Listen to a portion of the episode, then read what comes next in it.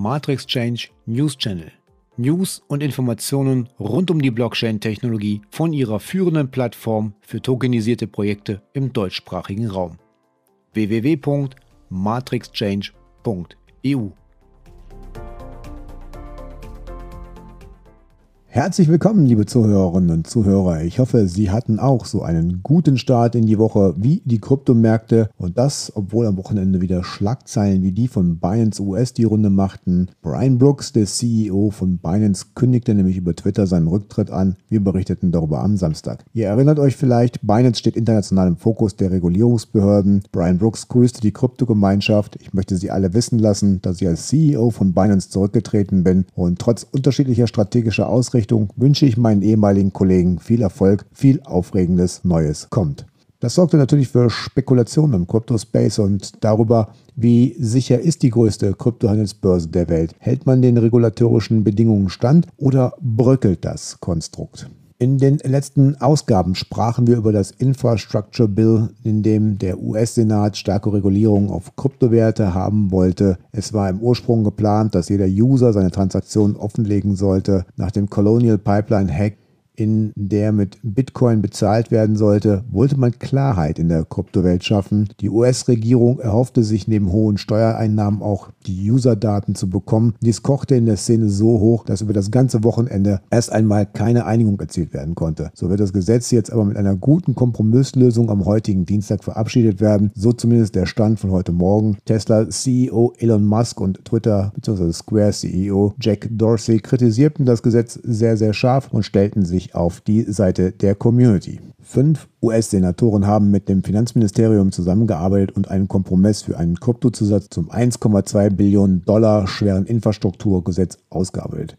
Wir haben mit dem Finanzministerium zusammengearbeitet, um den zugrunde liegenden Text zu klären und sicherzustellen, dass diejenigen, die nicht als Broker agieren, nicht unter die Meldepflichten des Gesetzes fallen. Heißt, auf gut Deutsch, alle Broker müssen zukünftig alle Daten der User offenlegen. Senatoren und Finanzministerium einigten sich auf einen Kompromiss für Kryptomeldepflicht. Der US-Senatsausschuss für Bankwesen, Wohnungswesen und städtische Angelegenheit gab am Montag bekannt, dass die Senatoren Pat Toomey, Mark Warner, Cynthia Loomis, Kirsten Sinema und Rob Portman eine Einigung über die Meldeanforderungen für digitale Vermögenswerte im Infrastrukturgesetz erzielt haben. In der Pressekonferenz, die am Montag zu diesem Thema stattfand, erklärte Senator Toomey, dass dieser Kompromisslösungsantrag keine perfekte Lösung sei, aber er sei viel besser als der zugrunde liegende Text, der derzeit im Gesetzesentwurf stehe. Toomey betonte, dass Entwickler von Kryptosoftware, Validierer von Kryptotransaktionen, Betreiber von Knotenpunkten und andere Nicht-Broker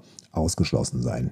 Unsere Lösung stellt klar, dass ein Broker nur jene Personen meint, die Transaktionen an Börsen durchführen, an denen Verbraucher digitale Vermögenswerte kaufen, verkaufen und handeln. Dieser Punkt ist sehr wichtig, denn sie wären auch nicht in der Lage, diese Daten zu liefern und würde dazu führen, dass das Kryptogeschäft aus den USA in andere Staaten verlagert werden würde. Der Geschäftsführer des Coin Center, Jerry Brito, stimmt zu, dass die Kompromissänderung die erweiterte Definition des Brokers so weit verschärft, dass es schwierig wäre zu argumentieren, dass die Protokollentwickler abdeckt, die nur Code schreiben und veröffentlichen. Und fügt hinzu, dass sie auch Ausnahmen für Validierer und Hersteller von Hard- bzw. Software-Wallets enthält. Letzte Woche wurden zwei Änderungsanträge zu den Kryptobestimmungen im Infrastrukturgesetz eingebracht. Einer wurde von den Senatoren Ron Wyden, Toomey und Loomis unterstützt. Wyden ist der Vorsitzende des Finanzausschusses des US-Senats. Er hat sich den neuen Kompromissantrag nicht angeschlossen, aber er stimmt zu, dass das ein großer Schritt in die richtige Richtung ist, sagte Loomis. Während die Kryptogemeinschaft den Änderungsantrag von Toomey, Wyden und Loomis unterstütze, unterstützte, entschied sich das Weiße Haus für einen konkurrierenden Änderungsantrag der Senatoren Warner, Portman und Sinema. Deren Änderungsantrag schloss jedoch ursprünglich nur Proof of Work Miner aus, was zu großen Bedenken führte, dass die US-Regierung Gewinner und Verlierer der Innovationen auswählt. Es gab auch Berichte, dass Finanzministerin Janet Yellen Lobbyarbeit gegen den Toomey-Wyden-Loomis-Plan betrieben habe. Der Pro-Bitcoin-Senator aus Wyoming äußerte sich am Montag, wir haben das ganze Wochenende daran gearbeitet, einen Kompromiss zu finden, um das Problem der Broker für digitale Vermögenswerte zu lösen. Es ist zwar nicht perfekt, aber er schützt die Innovation und kürt keine Gewinner oder Verlierer. Heute werden wir im Senat auf eine einstimmige Einigung drängen, von der wir hoffen, dass sie erfolgreich sein wird, fügte er hinzu. Es gibt Neuigkeiten im Fall SEC versus Ripple. Ripple beantragt eine Fristverlängerung bis Montag, den 16. August 2021, um auf den Dringlichkeitsantrag der SEC in Bezug auf die Slack-Kommunikation zu reagieren, schrieb James K. Fillon auf Twitter. Kurz gesagt, Ripple-Mitarbeiter sollen über das Kommunikationstool Slack kommuniziert haben und die SEC will herausfinden, wie Ripple den XRP-Token vermarktet hat und ob Mitarbeiter über den Preis diskutieren bzw. ihn vorschlagen. Nun ist eben die Frage, ob dieses Tool als offiziell zu werten ist. Was man auf jeden Fall jetzt schon sagen kann, ist, dass dieser Fall sich noch etwas in die Länge ziehen wird. Israels Mossad will einen Kryptowährungsexperten anheuern. Der Mossad, Israels nationaler Geheimdienst, hat auf seiner offiziellen Webseite eine Stellenanzeige veröffentlicht, in der er die Absicht bekundet, einen Experten für Kryptowährung einzustellen.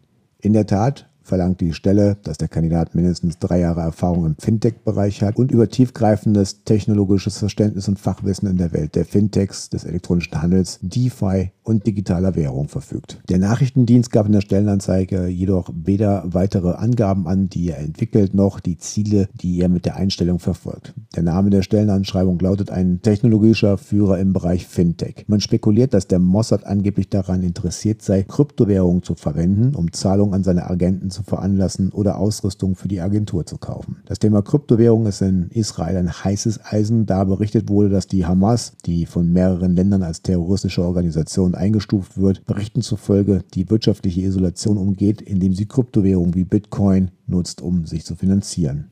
Das Manöver findet parallel zu den Plänen Israels statt, die Einführung des digitalen Schekels, der digitalen Währung der Zentralbank, zu beschleunigen. Im Mai gab die Währungsbehörde bekannt, dass sie ihre Vorbereitungen für die mögliche Einführung des digitalen Schekels beschleunigt. Zum Abschluss habe ich noch etwas für alle, die ihr Kapitalanlagenportfolio noch etwas diversifizieren möchten. So kann ich einen Blick auf www.matrixchange.eu unter dem Reiter Invest empfehlen. Das Matrix Change Baskets M18 Portfolio bietet einen guten Mix verschiedener Assetklassen an. So sind sowohl die Chancen als auch die Risiken ausgewogen. Ich würde mich über euren Support freuen. Lasst ein Like und ein Abo da, damit ihr keine News mehr verpasst. Mein Name ist Holger Kuhlmann und ich verabschiede mich. Bis Freitag.